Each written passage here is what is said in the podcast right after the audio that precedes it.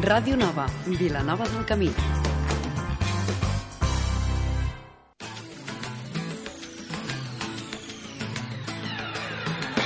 No et perdis el de què parlem els dimecres de 8 a 9 del vespre a Ràdio Nova.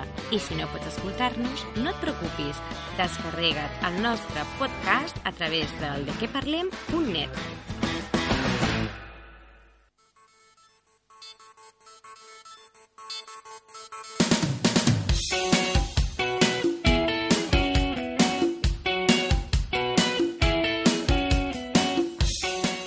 9 del vespre, de què parlem amb Bernal.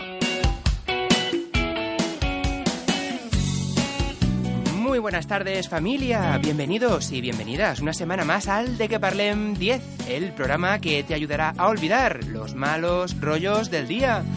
Como ya sabéis, estaremos en directo aquí en Radio Nova en la 107.7 de la FM hasta las 9 de la noche y oye, hmm, que no puedes sintonizarnos por la FM, pues oye, hazlo por internet en www.dequeparlem.net o en facebook.com barra dequeparlem. Y una vez que ya nos hemos situados, ¿qué tendremos este miércoles 13 de febrero? Que por cierto, hoy es el Día Mundial de la Radio. Así que desde aquí quisiera mandar un saludo a todos aquellos que nos escucháis cada semana o que escucháis en general la radio, también a los profesionales y compañeros que estamos ahí día a día haciendo posible que este medio siga adelante, especialmente en una época tan complicada como la actual. Así pues, lo dicho, ¿quién nos visita este miércoles? Pues hoy nos visita el grupo barcelonés Elena y els Trullans. Y por lo tanto os recuerdo que como ya dijimos, este mes de febrero hemos decidido reservarlo para presentar a diferentes grupos de música que vienen aquí al programa para presentarnos sus temas y hablarnos un poco de ellos mismos. Y por lo tanto, también tenéis abiertas todas las vías para que podáis hacerles aquellas preguntas que queráis. Como por ejemplo en el Facebook que hemos dicho antes, en facebook.com barra dequeparlem o también en nuestro mail en dequeparlem arroba radionova.cat. Hemos tenido avalancha de, de preguntas. Intentaremos hacer todas, si da tiempo, y si no, aquellas que han llegado primero, por orden de precedencia. ¿Y qué más? Pues bueno, además de la entrevista, hoy hablaremos nuevamente con Albert Borrás, que nos traerá la previsión del tiempo de los próximos días. Y antes de todo esto, hoy nos acompaña aquí en el estudio también Eva Fernández. Eva, buenas tardes. Hola, Aitor, buenas tardes. ¿Cómo estamos? Pues muy bien, muy contenta aquí acompañada del Selena y els Trullans. Sí, están aquí ya preparaditos. Hoy no hay historias de un extrabugán porque el mes es especial. Recordamos que será a final de este mes, el miércoles 27 de, de- de febrero, cuando tenemos una nueva historia. Pero lo que sí que nos traes hoy es la agenda cultural, podríamos decirlo de esa manera, ¿verdad? Sí que se está convirtiendo en un tópico ya. O en, bueno, eh, un tópico, o más que un tópico, en una tradición ya del programa también. Pues, eh, ¿estás a punto? Este a punto y tanto que sigue. Pues vamos a conocer cómo está la agenda esta semana.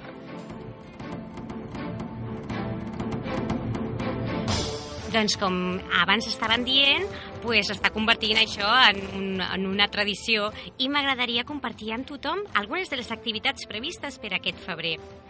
I, com sempre, m'agradaria començar recordant que fins al 3 de març podrem gaudir de les pintures i les il·lustracions de la Nuri Marine Vidal a la sala d'exposicions Vinart a la plaça de l'Ajuntament d'Igualada.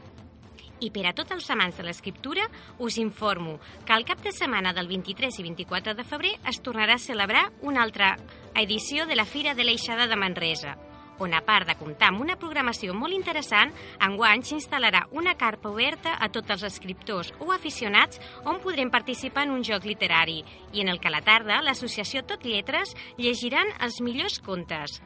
Per a tots aquells interessats, podreu obtenir més informació sobre la Fira de l'Aixada consultant la web de la fira www.aixada.cat o també us podeu posar en contacte amb el Ricard Closa a través del seu blog www.contacontes.blogspot.com o també amb l'associació Tot Lletres de Manresa al www.totlletres.wordpress.com i pels que estigueu més interessats en activitats que us ajudin a connectar-vos amb el vostre interior, a partir de treballar el cos i la ment, us recordo la web del Centre Ona d'Igualada a l'Avinguda Balmes número 54 on a part de trobar les activitats regulars que es realitzen com tai chi, qigong, yoga, pilates, la tècnica Alexander, meditació, shiatsu, etc., podrem consultar els diferents tallers previstos per aquest mes. Us recordo que la web del Centre Ona amb dues N's, per cert, és el www.centreona.com i pels més joves i innovadors, aquest divendres 15 de febrer a les 11 de la nit, a l'Espai de la Bastida del Rec d'Igualada, se celebrarà un concert dels grups Cataplàusia, els Gandhi Rules OK i els Hole in Black Mascam Karmic. I bueno, Aitor, pues en principi aquesta és l'agenda la, per aquest febrer.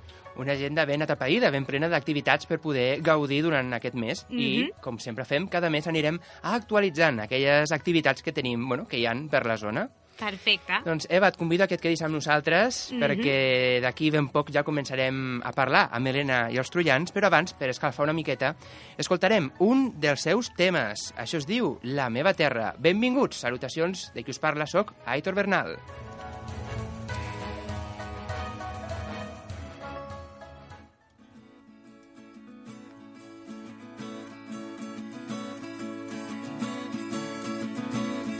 vaig néixer en una terra. Oprimida des de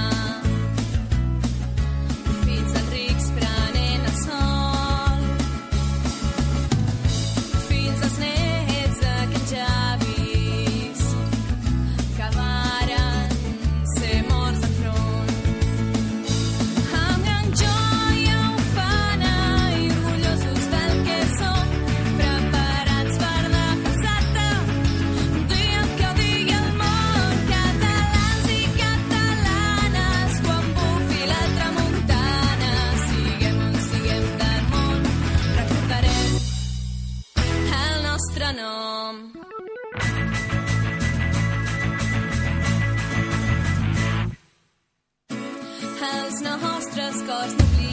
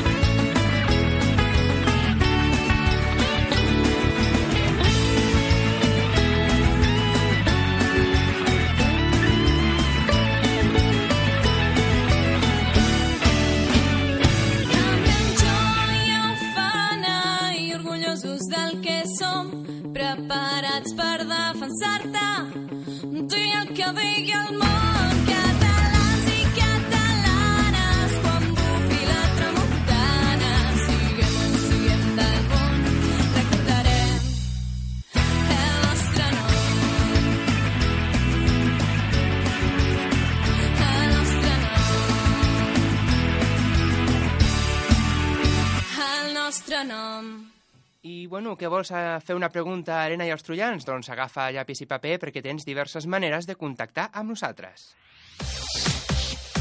Enreda't amb el De què parlem? Facebook.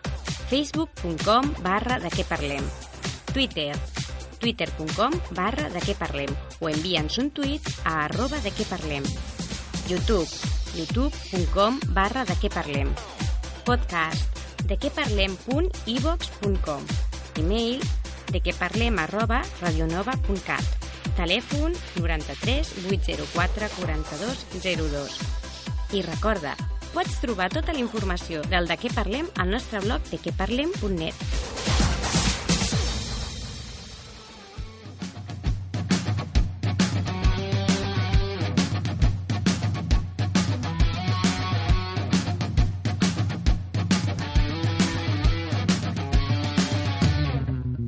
Doncs dit i fet, avui ens acompanya el grup barceloní Helena i els Troians, que, bueno, em comentaven que fa, van néixer fa un any, aproximadament, i es defineixen com, bueno, una cosa estranya. No han arribat tampoc a dir... Bueno, ja, ja ho direm, ja ho direm. Doncs ara ens explicarem, perquè avui, com hem dit, tenim aquí a l'estudi de Ràdio Nova a Helena i als Troians. Nois, molt bona tarda i benvinguts. Bona tarda. igual. Esteu nerviosos o esteu ja més, més tranquil·lets, ja? Bueno, Una anem miqueta. fent, anem fent. Eh, recordem, eh, que s'estigui escoltant, qui forma Helena i els Troians. Doncs tenim a l'Helena. Helena, Hola. bona tarda. Bona tarda. També tenim en Gerard. Gerard. Hola, bona tarda. Tenim també en Ferran. Bones. I també tenim a l'Hèctor. Ei. I qui estigui escoltant dirà, ah, molt bé, i quin rol tenen cadascun dins del grup? Qui canta, qui toca què, més o menys? Per començar. A veure, Helena. Bé, doncs jo sóc l'Helena i jo sóc la cantant. Eh, jo sóc el Gerard i sóc el baterista. Jo sóc el Ferran i sóc una de les guitarres. I jo sóc Héctor i sóc una altra de les guitarres. Molt bé, doncs ara que ens hem situat, entrarem ja en matèria. Us recordo que podeu dir el que vulgueu, eh, que després queda gravat en el podcast, que es pot descarregar a partir de demà. Llavors, després podes, pots dir ostres, vas dir això, de veritat. això és per agafar més tensió encara, oi? Sí, sí. Pues sí. Doncs vinga, començarem. M'he dit que vau néixer, no vosaltres, no, el grup farà aproximadament un any. Llavors, com va començar tot? Per què la idea de fer un grup i aquest nom, Helena i els Troians? Bé, doncs vam començar així... Va començar gràcies a la cançó de la meva terra, que és la que heu escoltat abans, i bé, va, teníem la lletra i l'Hèctor tocava la guitarra i vam començar a treballar amb això i després doncs ja vam buscar un baterista i, i el guitarra que ens faltava. Mm -hmm. I a partir d'aquí doncs, va néixer Helena i els Troians. I per què els troians? Bueno, doncs perquè anàvem molt perduts amb el nom, van sortir coses com molles de pa i coses així. Espera, I... Molt horrorós. Eh, Com? Helena i les molles de No, pa. no, molles de pa. No, només molles de pa. Només molles de pa. I, I al final, Helena, Helena, i al final vaig dir, Helena i els troians, bueno, una mica entre tots. Va quedar una mica egocentrista, però bueno, com que faltava algú millor, doncs ens vam quedar amb això. Escolta, si ningú podrà preguntar, com es diu la cantant del grup? És fàcil. Queda clar, no? Això em sembla. Molt bé, perquè també eh, com- comentava, abans us he preguntat, i quin estil teniu? O sigui, com us definiu, millor dit? I m'heu dit, pues no sé, una cosa estranya, ara és el moment. Com us definiu? pues, en, en veritat, la nostra música es basa en, en esquemes una mica pop, vale? i fórmula rock, la, la típica, però a vegades eh, cadascú de nosaltres aporta estil propi, que, coses que hem anat fent, eh, estils que escoltem, mo- coses molt diverses que acabem ajuntant i pues, van fent les cançons, idees molt que, que canvien i, i així fan. Uh -huh. He llegit també en algun lloc que feu un pop íntim. Sí, ens ho vam posar en un, en un concert, i no sé. Us van definir així. Sí, Helena i els Troians eh, fan, ho tinc per aquí apuntat, un pop rock català, però és un pop íntim i creatiu. Clar, cre- creatiu és per aquesta part de que nosaltres, pues, clar, escoltem molts gèneres, eh, ens agraden moltes coses i intentem incloure cadascuna d'aquestes parts. I la part íntima, pues, suposo que parla sobre les lletres més aviat. Uh -huh. Vale? Vull dir, la nostra música crea l'atmosfera, dient, i, i estan les lletres i la seva melodia, que és el que acaba de fer a, aquest íntim, aquest toc íntim que potser Jo diuen. crec, jo crec que a part de tot és el fet de que tots, diguem-ne, som molt propers, o sigui, jo era amic de l'Hèctor des de la infància i a partir de batxillerat es van, connectar, es van conèixer l'Hèctor i l'Helena i bueno, aquí tenim el germà, de- el germà de l'Helena. Tot queda en família Sí. i a casa. No, Ja, està bé, D'aquí no surt res. D'aquí potser surt aquest aspecte íntim també. Molt bé. I comentàveu també temes d'influències que vau agafant d'aquí i d'allà. Quina és aquella influència o en qui us inspireu? Bé, en temes musicals, com que a cadascú li agraden coses molt diferents, doncs jo crec que és això. A mi m'agraden més les coses més pop, més comercials, eh, a altres pues, els agraden coses més, jo que sé, a l'Hèctor li agrada el dubstep, o, però el Ferran i l'Hèctor venen d'escoltar molt heavy, coses així. Rock, rock. Rock, heavy... Jo- el Gerard, no sé, Bueno, jo una he mica... estat una mica influenciat per tots, bàsicament. Sí, jo, jo l'he fet una mica de padrí de música i li he, li he passat les coses bones. Hem menjat una mica al cap, Sí, m'han menjat el cap entre tots. L'Hèctor ha fet de filtre, no? Ha agafat Sí, i... una, una mica de filtre i dir, mira, aquesta, aquestes tonteries no, millor no. Molt bé. Perquè considereu que és difícil, porteu un any, ara, Mhm. entrar i mantenir-se en el món de la música? Moltíssim. Mhm. Costa molt aconseguir un concert, aconseguir que algú t'escolti, aconseguir que et prenguin seriosament i, bueno, no sé què penseu la resta. És, és, és la, veri- la veritat és que és molt difícil perquè un, quan comença a buscar bolos, vale? o sigui, primer no sap on començar. Vale?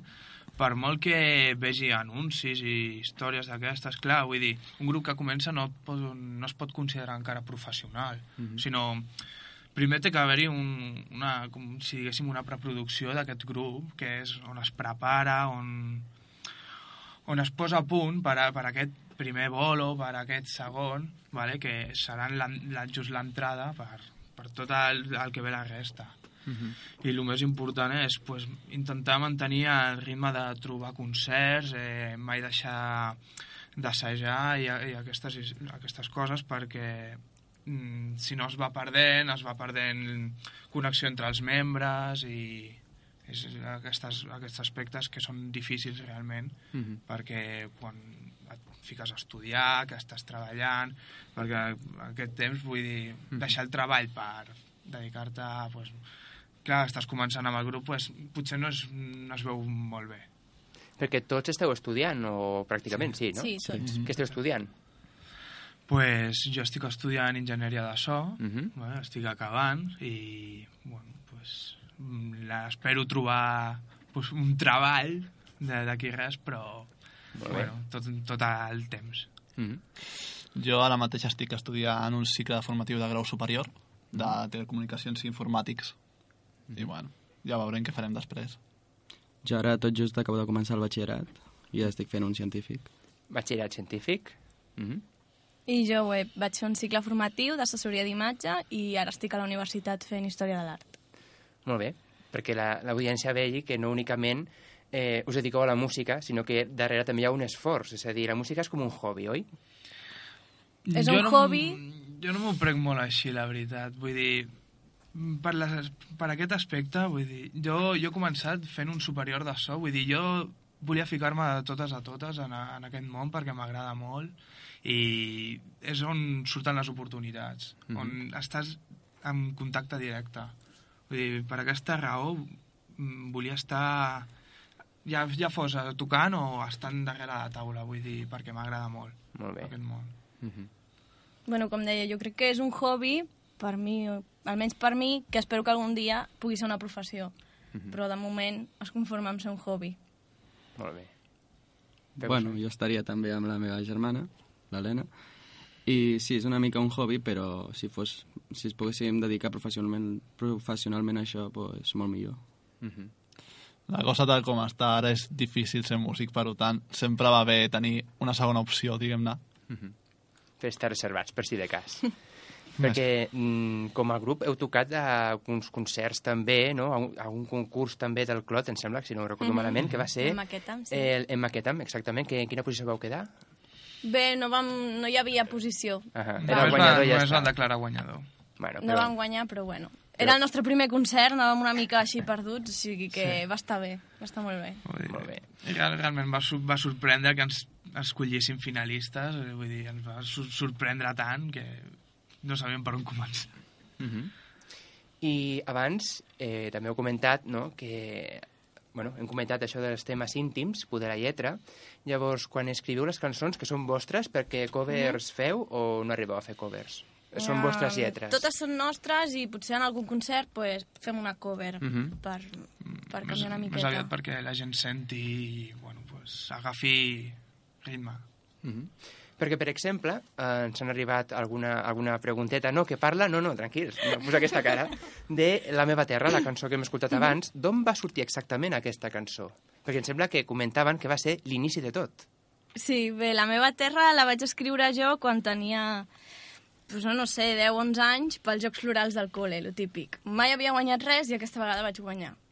I bé, amb el temps, doncs, es va quedar oblidada, era, era un poema, no era una cançó. I, bueno, un professor que teníem de música ens va dir podríeu fer un tema i tal, i doncs, buscant va sortir la lletra i vam provar amb això i mira, al final va quedar bé. Mhm. I teniu alguna cançó així que digueu és la que més agrada? Sabeu quina potser...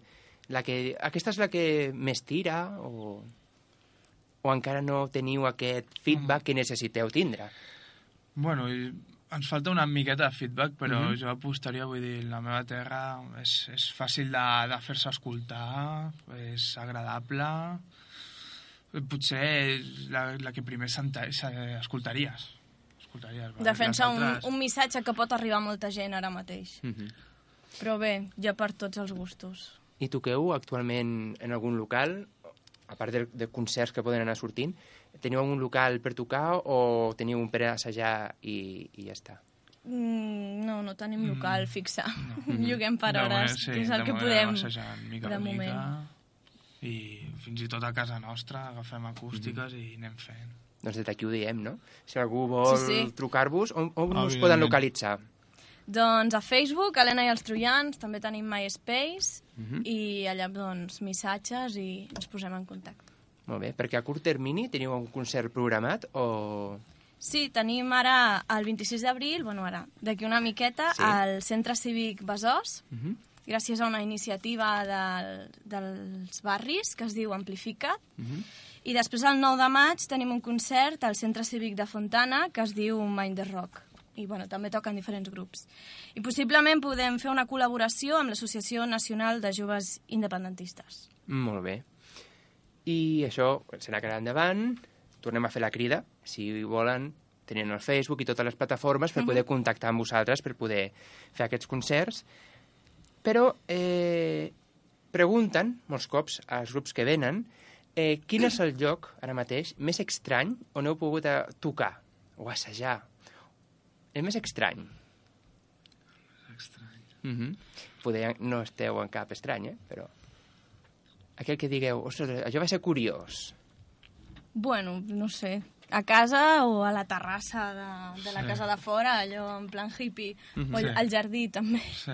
Bueno, hi ha sempre els típics assajos abans d'anar a algun lloc, als concerts, Sí, o, sigui o ara, sigui, ara al mateix tren. a l'andana del tren. Sí, Assajar. Sí, Sí, a on, la sí, zona on del sigui, tren. treus la guitarra i, i toques una mica. Clar, perquè heu, vingut en tren aquí ara. sí, sí, ferrocarrils catalans. Una hora i mitja bona. Ja són ganes, eh? Ja us ho dic també. bueno, la cosa ho valia, no? Bueno, però ara tornant... De moment promet. Molt bé. Eh, també pregunten, sou supersticiosos a l'hora de tocar? Teniu algun amulet? Mm, jo no. Um, jo no, tampoc. Tampoc? bueno, com a molt veure una Coca-Cola abans del concert, Sí. pues podria dir. Jo tenia un, però el vaig perdre. Sóc així de... Quin era? Re, una pulsera que em va regalar la meva nòvia. Mm -hmm. Així que... Jo, jo només una ampolla d'aigua, un- una tovallola per si són una mica les mans i, i ja està. Molt bé. Superstició zero. Eh, eh, estem a voltants de la data de Sant Valentí. Mhm. Eh, teniu tots eh, nuvi, núvia, parella? Algú que no en tingui? No, jo no en tinc. Perquè pregunten... Pregunten, bueno, ja, ja ho diem directament. Com és Sant Valentí, que és demà, demà és 14, Sí. de, Sí. demà, doncs feu, o sigui, una dedicatòria a la vostra parella i si no teniu parella, si no teniu parella, doncs aquella persona que podeu sagrada, sense dir noms, feu-li també la dedicatòria. Com aquells informes que hi ha per internet anònims, Ah, és sí, igual. sí. Qui, Va. qui comença? El Gerard. El Gerard. amic. Va, Comença, Gerard, no, comença la parelleta. Gerard busca parella. No, no, no, comences tu. Jo m'ho he de pensar. Bueno, doncs, està aquí al costat, o sigui que, que Héctor, que t'estimo molt, i, i bueno, que són quasi sis anys ja, i, i que espero que no s'acabi mai. I per al·lusions, Héctor? Bé, pues, només dir-te que t'estimo molt i que pues, a continuar tal i com estem, que estem molt bé. I ara, Gerard?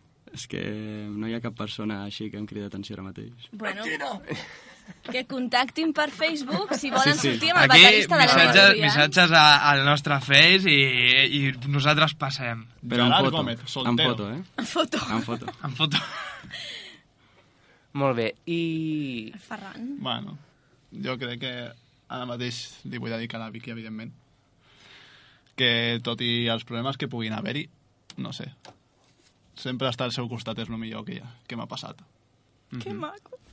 Vinga, podem, podem aplaudir, sí, sí, sí. Molt bé, molt bé. Doncs, aquí, bueno, ja que estàvem a voltants de Sant Valentí i avui és el Dia Mundial de la Ràdio, doncs s'ha d'aprofitar, no?, Sí, Aqu sí. aquests temes. Una altra pregunta també que ens fan és si teniu alguna fòbia. Alguna cosa que us dongui por, de veritat. Sí, a mi sí, amb por, pànic i... i de tot. A mi les serps. Les serps. moltíssima fòbia. Eh, jo fòbia, fòbia no en tinc cap, però potser es podria dir que se'm caigui una baqueta en meitat del concert. Sempre m'ha fet molta, molta por. Buah, pues, això és el mateix, pues, trencar-se una corda de guitarra, però potser la major fòbia és quedar-me sol. O sigui, jo, jo quedar-me sense res, vull dir, és algo que, que de veritat no, no, no estaria gens bé. Molt bé. Teniu alguna anècdota confessable que pugueu explicar? Alg- Algun d'aquells moments de tierra, trágame, per exemple? Tant pel que es fa al grup o per la vida personal de cadascú. I què vulgueu dir? I em sembla que vol començar el Ferran, oi? Bueno, més, és una anècdota més aviat de quasi tot el curs de quart d'ESO. De, jo anava amb l'Hèctor. I diguem-ne que va haver-hi un incident, l'Hèctor va caure de cul sobre una paret. La paret, a saber de què devia estar feta, es va enfonsar. Em sembla. I Em van bueno, emputxar i... tot, tots vam, vam acabar tapant amb un pòster que hi havia per l'escola sí. i fins final del curs ningú es va donar compte. O sigui, va quedar així. Molt bé. Més anècdotes? Ara és el moment d'explicar-les. Bé, a mi em va passar una vegada allò que et poses a xerrar i se't connecta al mòbil i bueno, era quan estava intentant aprovar el carnet de conduir i bueno, vaig comentar a la meva mare que potser m'hauria de posar una samarreta més escotada per aviam si aconseguia aprovar. I llavors resulta que estava la meva tieta al telèfon i ho va sentir tot. Molt bé. Alguna més que vulgueu... Ara és el moment, ja dic, Que eh? rastrera. És que estava ja... Escolta, per no me aprovar, l'havies no? Quants cops vas pujar a l'examen? Teòric o pràctic? Uh, va, el teòric i el pràctic. Teòric 7, Molt bé. pràctic 3. Molt, I vosaltres teniu carnet també? Jo tinc el teòric, I quants cops? a la segona. Jo sóc el xòfer del grup, bàsicament. Sí. Jo encara De no tinc moment- l'edat. Ah, molt bé. Nosotros no se mojan. Jo us ho dic, si voleu. Jo el pràctic a la quarta. O sigui que... Aquí ens mullem tots, aquí. Vale. Una altra pregunta que ens fan, i aquesta és per, posar-se una mica seriosos, també. Ens diuen que si... A veure com us ho diria. Si per algun moment us féssiu famosos, o si creieu vosaltres mateixos que la fama que pugueu agafar us distanciaria d'aquelles persones que més us han recolzat, sobretot als vostres començaments. No. Mm, No, jo jo crec que jo no. crec que o sigui, és el primer públic, diguem-ne, i és el, el que més es té que mantenir. És el que a la llarga estarà al teu costat suportant-te. Sí, el que més cuidarem. Vull dir, A ens més, ara, sentir i un- una i una altra vegada, pues, toquem una i altra vegada.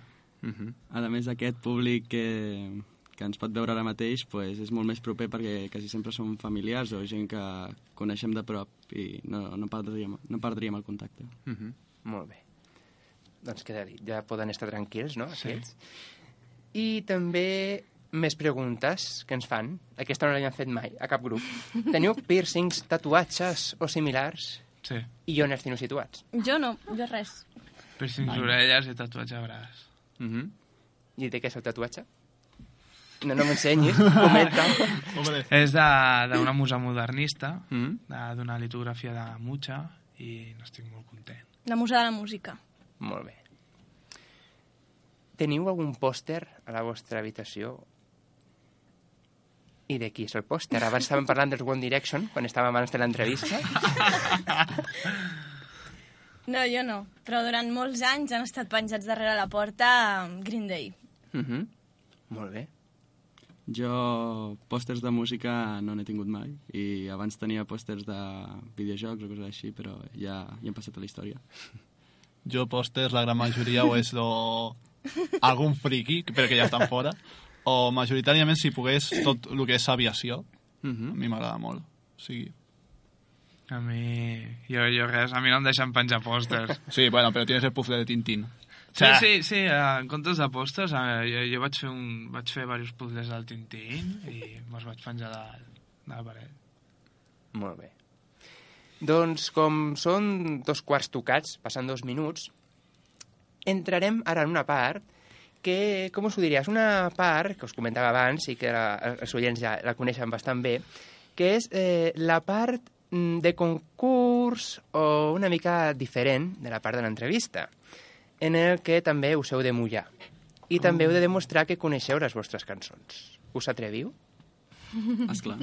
Doncs tinc aquí al costat a l'Eva, que jo ara diré la, la prova que és i ella us l'explicarà mentre que l'acabo de preparar, d'acord? Doncs, Eva, començarem amb el test ràpid. Ai, madre. Sí, sí. Sí? Sí, sí, ja pots, ja. Bueno, pues entre les preguntes que ens envia l'audiència, alguna d'elles són tan directes, curioses o tan curtes que de totes elles hem elaborat un test amb un màxim de 20 preguntes ràpides. Si dona temps, temps es fan totes, i si no, doncs fins on arribem. Per tant, durant dos, tres o tres minuts aproximadament us farem una bateria de preguntes en forma de test, on heu de respondre un per un i en ordre, de manera ràpida, el primer que us vingui al cap. I compte, perquè algunes són fàcils i d'altres descol·loquen bastant. Esteu preparats? Sí, sí. Vinga. Quin remei. Doncs vinga, entrem a veure com s'us dona. Anirem en ordre, això sí, eh? Diré la pregunta i començaràs tu, Helena, després en Gerard, Ferran i després l'Héctor. ¿D'acord? ¿Sí? ¿Preparados? Entonces venga, vamos a ambientar esto con un poco de musiquilla de concurso.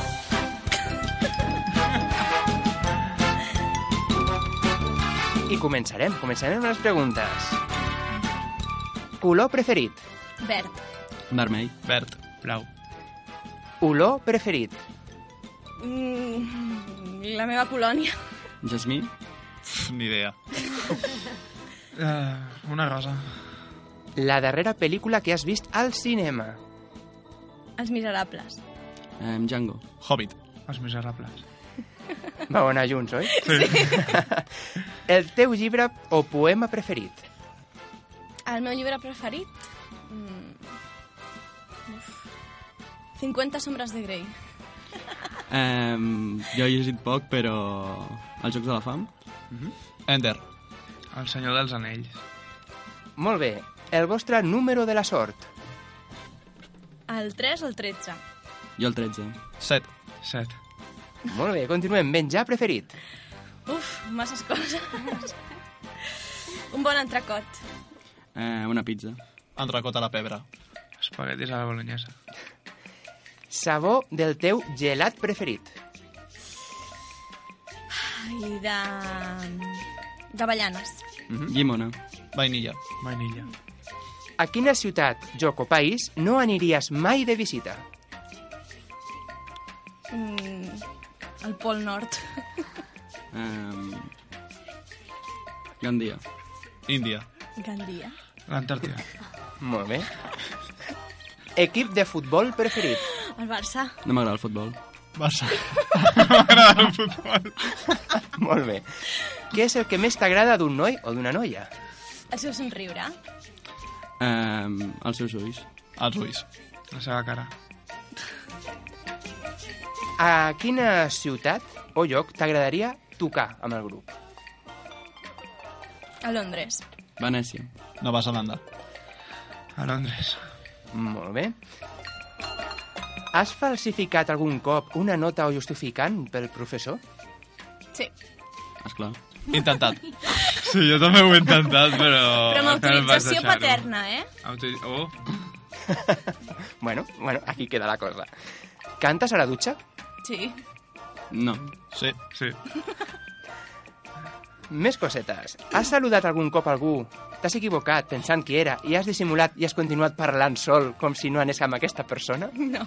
Sí? Sí. Jo no, però sí que he saludat i després he passat. De llarg. Mm, si fossis un animal, quin animal series? Un gat. Una vaca. Mm, una iguana. Un os. Molt bé. Has entrat mai dins un xat per lligar? Si el Messenger compta, sí. Lo mateix dic. No. No. Molt bé. Has eh, usat mai l'excusa de avui dormo a casa d'un amic? Mm, no. No, no m'ha fet falta. No. No m'ha fet falta. Has dit allò de demà truco i al final no ho has fet? No. Sí. Sí, sí. molts cops. Quin personatge de ficció t'agradaria ser? Buzz Lightyear. No sé. Mm, Doncs següent. difícil. Passo per Passa per Passa la cabra. Jo potser diria que Iron Man. Molt bé. I ara intenta dir el teu nom al revés. Anele.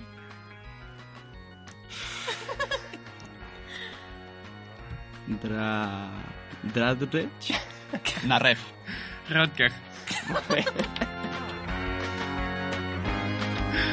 Doncs bueno, ja està, ja està. Tranquils, fins aquí la part del Vale, test. vale. Heu passat el test. Podeu respirar ja, podeu respirar. Aprovado? Sí, esteu aprovats tots. Bé, però aquesta era la part fàcil. Sí, aquesta era la part fàcil perquè ara entrarem a una altra activitat per veure si coneixeu la vostra pròpia música, les vostres cançons. Ferran. Eva, no t'amaguis. ara escolteu, preu atenció perquè així sabreu de què va. Eva, mm, quan vulguis. Clar, us pensàveu que ja, ja, ja estaven, doncs pues no. En aquesta prova heu de demostrar que realment coneixeu les vostres pròpies cançó, cançons. I com? Doncs molt fàcil, us posarem tres cançons. Primer una, després una altra i la que quedi. Però, òbviament, no us les posarem senceres, sinó que us posarem un fragment en 10 segons. Fins aquí bé, no? Sí, sí.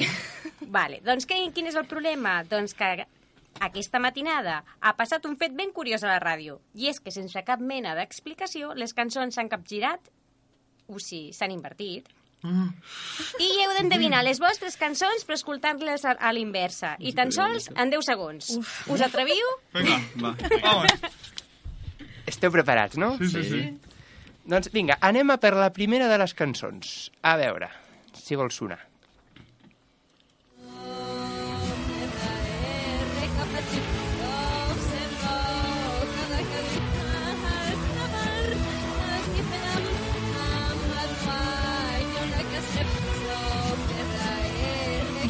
Títol de la cançó? Sense la Sense mà. la- Ah, sí. Correcte, sense demà.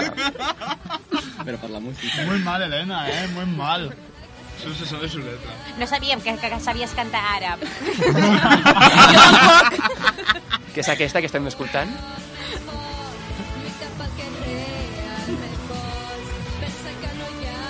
Molt bé, bueno, la primera, bé, bé. Alguna li heu de deixar a ella, a veure si, si l'encerta, eh? Cada cop són més difícils, o sigui que... Ui. Anem ara a per la segona cançó d'avui, a veure si l'endivineu.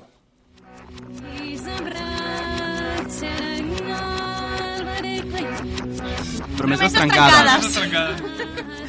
Correcte. Per la guitarra, eh? Jo per la bateria. Ai, ai. Són promeses tancades. Escoltem la cançó. Ja ningú busca el sentit. Molt bé. Passem ara a la següent cançó. Aquesta és una miqueta més complicada. Preparats? Anem. T'estimo. I si et digués que no, què passaria?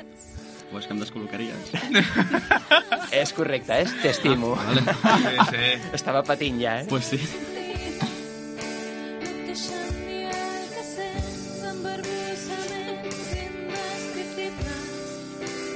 Hem posat tres, però bueno, ja que estem, anem a per una altra, si us sembla. Vinga. Va.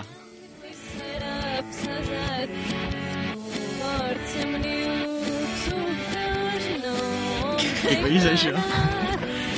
Desesperació? Desesperació? Sí, senyora. Anem a escoltar la, la cançó capgirada, o sigui, normal.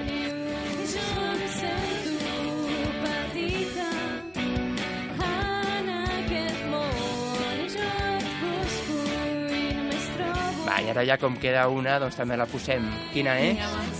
Sant Jordi. Són molt És estranys. molt estrany, és molt estrany. allà.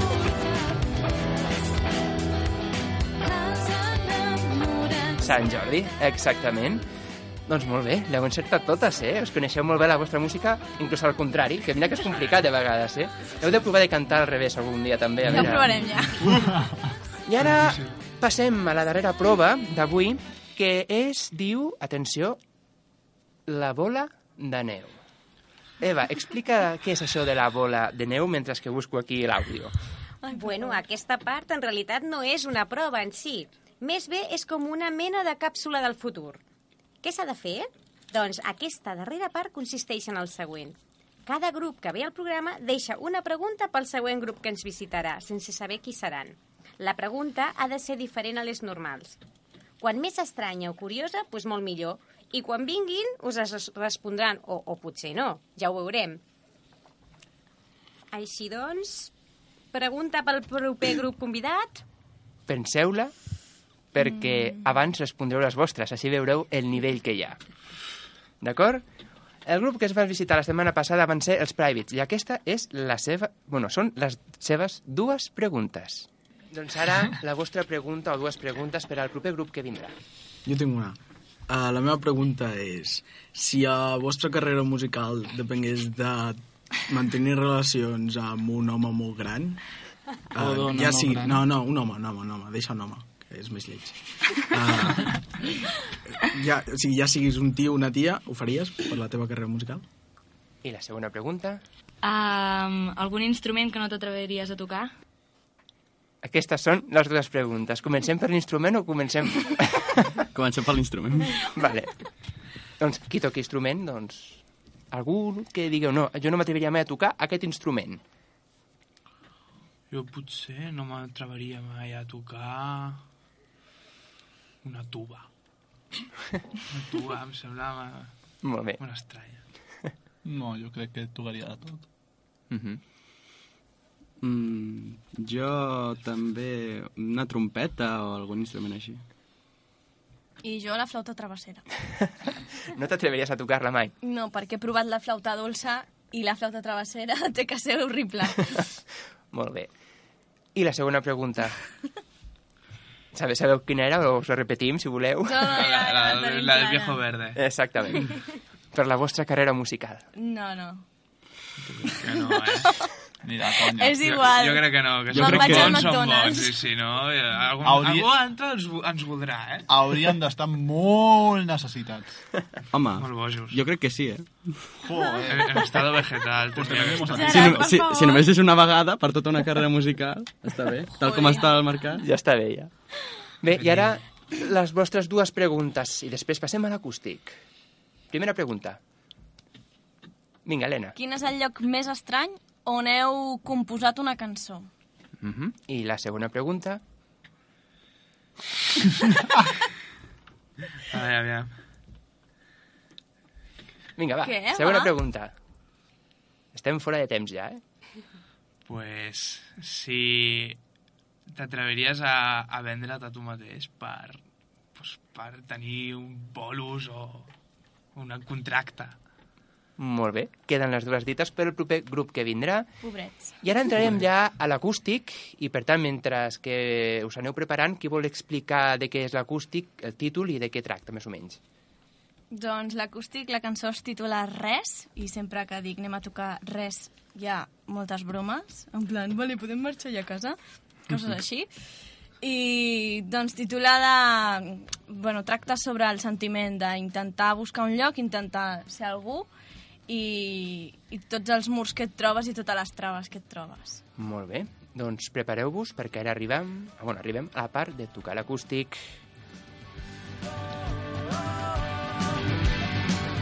Que, que pràcticament ja esteu a punt, o sigui, esteu ja col·locats, o sigui que si voleu entrem ja a l'acústic. Sí? Molt bé. Preparats? Sí. Doncs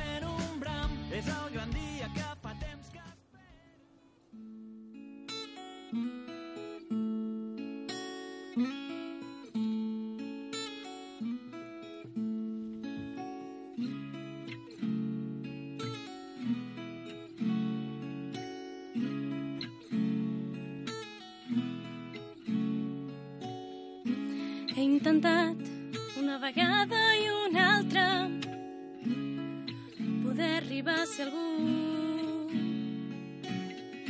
Tenir un nom, sentir-me segur. Però cada passa que avanço m'empenten endarrere i tots són llops i estan de cacera.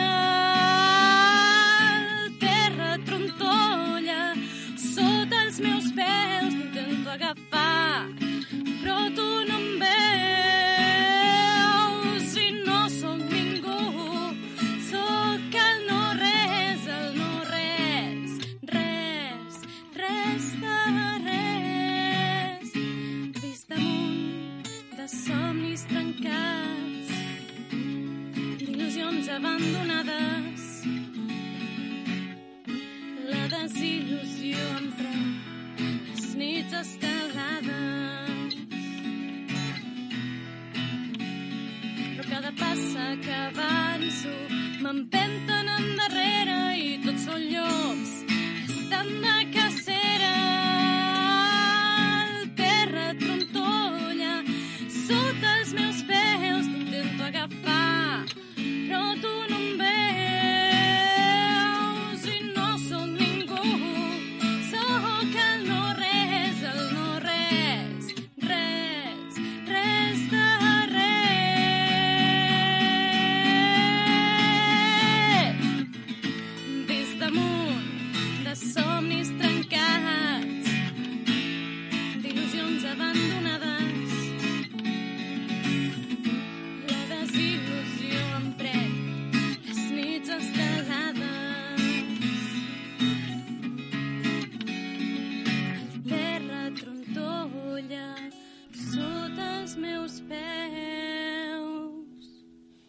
Doncs aquí el teníem, nois. Molta sort i fins la propera. Moltes gràcies. gràcies. I un cop hem parlat amb Helena i els troians, ara toca el torn de parlar amb l'Albert Borràs per saber com estarà el temps els propers dies. Albert, bon vespre. Hola, bon vespre, què tal? Com estem? Doncs aquí una setmana més a la White del que passa perquè sí, i tant, a la Candelera va riure i es nota perquè encara a dia d'avui tenim un hivern bastant potent. Doncs oh, sí, déu nhi Sobretot ventilat, no? Vull dir, cada setmana parlem del mateix, però, però vaja, podríem dir que mogut, molts esperen la neu, molts esperen doncs, que, que tinguem aigua. Uh, de moment això no, no, no l'hem tingut des, de, des del dia 2 de febrer i a curt termini tampoc. Però vaja, pel vent, déu nhi déu perquè l'última setmana, altra vegada, cops de vent molt importants i sobretot la nit de dilluns a dimarts eh, la comarca es, es va deixar notar. Òdena, per exemple, el, es va arribar fins a un cop de 85 km per hora. De fet, aquest cop d'Òdena va superar els, els antics cops de les últimes setmanes. A Piera, doncs, a Hostalets de Pierola, 84 per hora i després altres punts de la comarca una miqueta menys, però vaja, el dijous de la setmana passada també s'arribava a fregar pràcticament els 80 a la Panadella, gairebé també els 80 a Pujal. Déu-n'hi-do, déu nhi déu aquesta ventilació amb, amb temperatures aquests últims dies doncs, que bé, no han estat extremadament baixes però que han estat d'hivern i bueno, destacar la matinada de divendres a dissabte passat que és quan vam tenir les temperatures més baixes d'aquesta darrera setmana, amb temperatures que es van enfonsar fins als 5 graus sota 0 a Òdena o 4 sota 0 a Pujal o també a la Llacuna o fins i tot a glaçar eh, els punts més càlids de la comarca com podríem ser doncs, a Hostalets de Pirola que es va arribar a menys, a menys un grau sota 0 per tant, una setmana on la glaçada ha arribat a tot arreu on hem tingut moviment, algunes gotes però molt, molt poqueta cosa a destacar l'únic lloc on s'ha registrat que el com apreciable doncs, ha estat a pujar amb 3 litres. La resta, per altres feines on hi ha mesures, doncs s'ha arribat a un litre i bé, continuem amb aquesta absència de, de precipitacions amb amb aquesta situació ventilada. I I de cara als propers dies, doncs, el que, el que tindrem és l'anticicló. L'anticicló que ja fa més d'un mes que no tenim amb nosaltres. Uh, l'anticicló que, que, vaja, que els primers dies de gener ens va portar pressions atmosfèriques molt elevades, doncs ara torna. Torna i ho fa entre avui, demà i demà passat eh, d'aquella manera, perquè encara ens passarà algun parell de fronts eh, i encara es deixarà notar una miqueta el vent, eh? avui encara s'ha deixat notar, amb unes temperatures que avui han remuntat i bé, ja s'han situat pràcticament per sobre dels 10 graus a tota la comarca, a excepció de les parts més elevades de la comarca que ens han situat les màximes entre 8, 9 i 10 graus, però això sí, el vent altre cop doncs, al migdia a la tarda doncs, s'ha deixat notar menys que els últims dies, i això doncs, demà i demà passat encara es deixarà notar una miqueta, però vaja, eh, mica en mica doncs, eh, anirà desapareixent i al cap de setmana sí que hi ha l'anticicló, l'anticicló que s'ajuntarà un de l'Atlàntic amb el centre europeu i vaja, s'allargarà i ens estabilitzarà l'atmosfera. A curt termini, eh, aquesta propera matinada demà al matí, doncs, alguns bancs de boira, com ja hem tingut aquestes últimes jornades en alguns punts de la, de la comarca, i demà temperatures en general més suaus. Aquests bancs de boira ràpidament s'aixecaran i eh, poden quedar alguns núvols alts, fruit d'aquest front que hem dit que, que pot passar, però vaja, serà un front càlid i el que ens portarà serà això. La primera hora no es notarà gaire, però després, quan avanci el dia, notarem que aquesta bonança d'avui demà encara ho serà més, eh? un parell de graus eh, més amunt les temperatures. Divendres, doncs, també passarà una cua de front, però vaja, quatre núvols, el sol dominarà en general, i les temperatures que hauran pujat demà divendres es quedaran, si fa no fa com les de demà, portant un ambient molt suau, de nit fresqueta, com toca per l'època de l'any, però després, doncs, eh, bona sensació, amb molt poc vent, però encara quedarà una miqueta, un vent que ja dissabte sí que ja desapareixerà del tot pràcticament, amb una lleugera baixada de temperatures, eh, que bé, el que farà és que les nits, sobretot, eh, es noti més aquest fred, eh, amb, la, amb la posició de l'anticicló, sobretot el que seria la conca d'Odena serà on, on podran caure més les temperatures a la nit, i la resta, doncs, unes temperatures miqueta més baixes dissabte respecte a divendres, però vaja, cap, cap problema. Amb boires, probablement dissabte al matí cap a la Conca d'Òdena, però que s'aixecaran també a mesura que passin les hores, i la resta del dia, doncs, un, un dissabte totalment assolellat. I diumenge, al matí, sol, però amb més núvols. Sembla que diumenge, el que seria la costa catalana, podria haver bastanta nuvolositat, i part d'aquests núvols, núvols baixos, doncs, podrien arribar alguns fins aquí a la comarca, però vaja, no, no haurien de tapar el cel, sinó que ens donarien una tarda eh, una miqueta més variable, amb unes temperatures que podrien baixar en funció d'aquesta nuvolositat eh, una miqueta les màximes. Les mínimes no baixarien més, per tant, en general, els propers dies, un ambient suau, sense esperar grans freds. Això sí, no, no ens deixem enganyar per aquest sol de dia perquè la nit doncs, encara és llarga i encara refresca. Uh -huh. I abans comentaves eh, allò del vent, que ara anirà a menys, i la setmana passada ja ho comentàvem. Aquest vent, suposo que per l'energia eòlica haurà anat molt bé, també. Doncs, eh, doncs sí, vaja, ho comentàvem, ens faltaven doncs, agafar les dades i bé, la red elèctrica espanyola que té doncs, la seva pàgina web que és R de Roma 2es d'Espanya.es doncs aquí es pot consultar dia a dia doncs, el, el, com s'ha generat l'energia elèctrica aquell dia, com està el consum eh, que s'espera en el futur, a les properes hores, i com ha estat l'últim mes i l'últim any. Les últimes dues setmanes, el mes de febrer, doncs una tercera part de l'energia produïda doncs, s'ha doncs, fet a, a partir de l'energia eòlica i això ha estat eh, la primera font d'energia de, a tot l'estat espanyol. La segona, que és la, la nuclear, eh, s'ha quedat amb un 19%, la eòlica amb un 33%, pràcticament el doble que, que l'energia nuclear.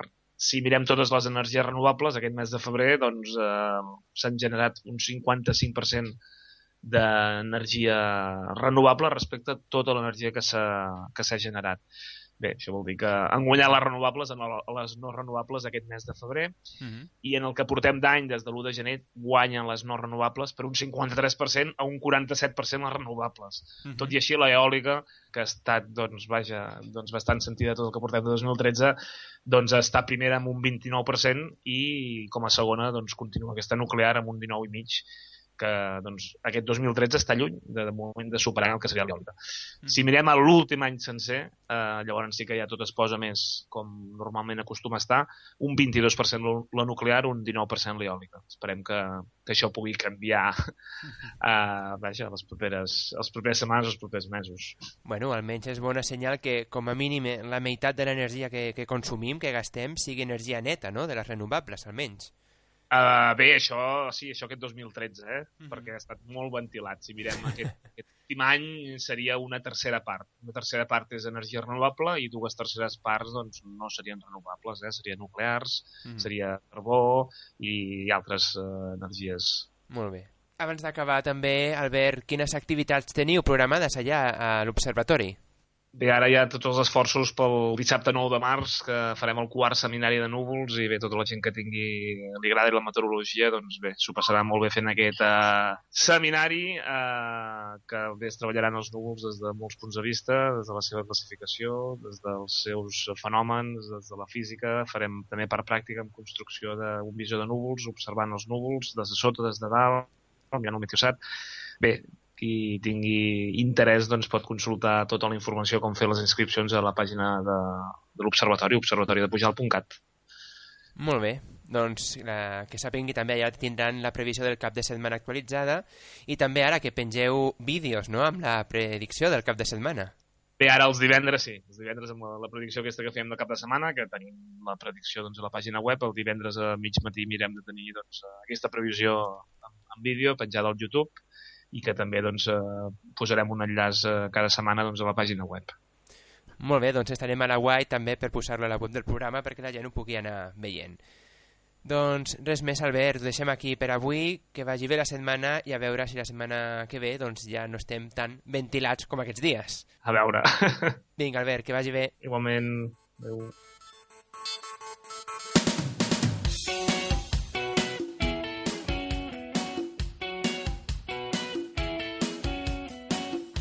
Arribats a aquest punt, quan queden uns eh, dos, bueno, un minut i mig per arribar a les 9 del vespre d'avui, ja hem arribat al final del De què parlem d'aquest dimecres 13 de febrer.